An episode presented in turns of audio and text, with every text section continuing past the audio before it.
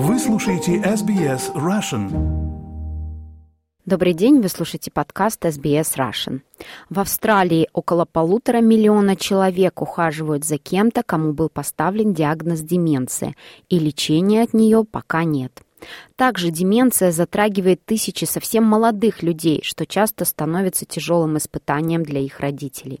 Хотя экспериментальные методы лечения дают надежду, в новом отчете сообщается, что семьи нуждаются в большей поддержке по мере ухудшения состояния их детей.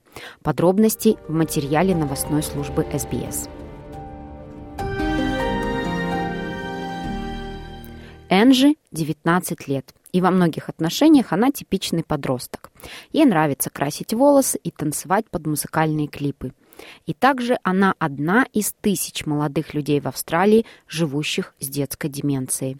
Ее мама Ники Марку говорит, что диагноз оказался для них громом среди ясного неба после того, как Энджи пережила первые судороги пять лет назад. У меня был огромный шок. У меня чуть не случился сердечный приступ, честно говоря. Я просто не знала, как воспринять эту информацию. Думаю, я была в отрицании и злости. Я думала, они что-то перепутали. Детская болезнь, угрожающая жизни. Как такое может случиться с совершенно здоровым ребенком? И госпожа Марку не единственная, кто был потрясен, узнав, что их ребенок болен так называемой болезнью пожилых. По оценкам, в Австралии проживает около 2300 молодых людей с деменцией. Это общий термин используется для более 70 редких генетических нарушений. Как объясняет госпожа Марку, определение основных причин ухудшения состояния Энджи заняло время. В 15 с половиной лет, точно через год после первого симптома, это была болезнь Лафора. Они сказали, что это бессрочное, нейрологическое прогрессирующее заболевание мозга, вызывающее детскую деменцию.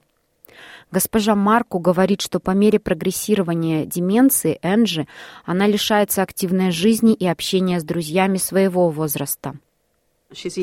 Она молодая девушка, и видеть, как ее друзья гуляют или учатся водить машину, это очень тяжело для нее. Она была яркой, живой счастливой, а теперь она чувствует грусть и безнадежность. Часто она очень раздражена. Мне очень больно, потому что она больше не самостоятельна и зависит от нас всех. И она сама очень злится и раздражается из-за этого. Она не приняла свой диагноз. На этой неделе госпожа Марку и Энджи находятся в районе северных пляжей Сиднея в новом хосписе для подростков и молодых взрослых Мэнли.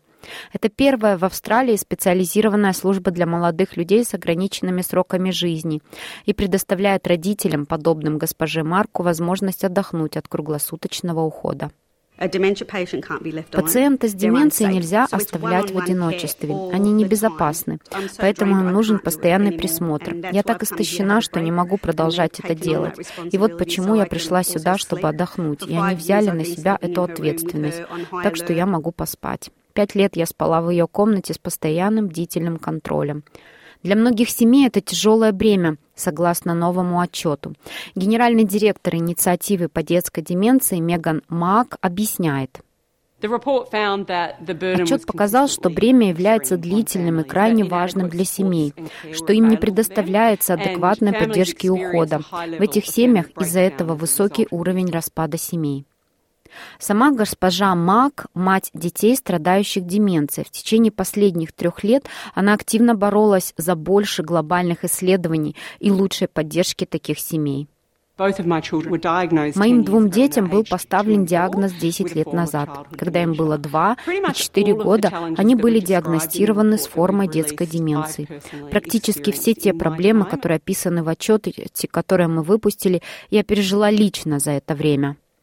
Каждый год умирает около 90 детей, страдающих деменцией, примерно столько же, сколько умирает от детского рака. Тем не менее, финансирование исследований для этого малоизученного состояния остается в 20 раз ниже.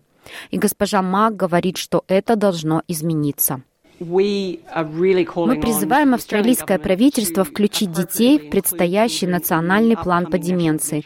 Нас должны рассматривать приоритетом, учитывая долгий период недостаточных ресурсов и инвестиций в детскую деменцию.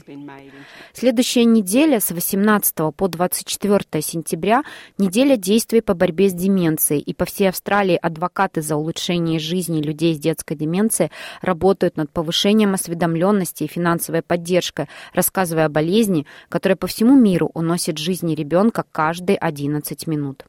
Доктор Крис Эдвилдж, руководитель исследований в инициативе по детской деменции. Ранее состояния детской деменции исследовались индивидуально и рассматривались как отдельные состояния, а не как общее проявление деменции. Мы работали над объединением исследований, чтобы добиться большей совместной работы, большей осведомленности и большего финансирования исследований, а также большей экономии ресурсов, чтобы мы могли быстрее предоставлять детям больше методов лечения. Для Анжи Марку время истекает. У около трех четверти детей, страдающих деменцией, срок жизни составляет 18 лет, и госпожа Марко об этом слишком хорошо осведомлена. Это страшно.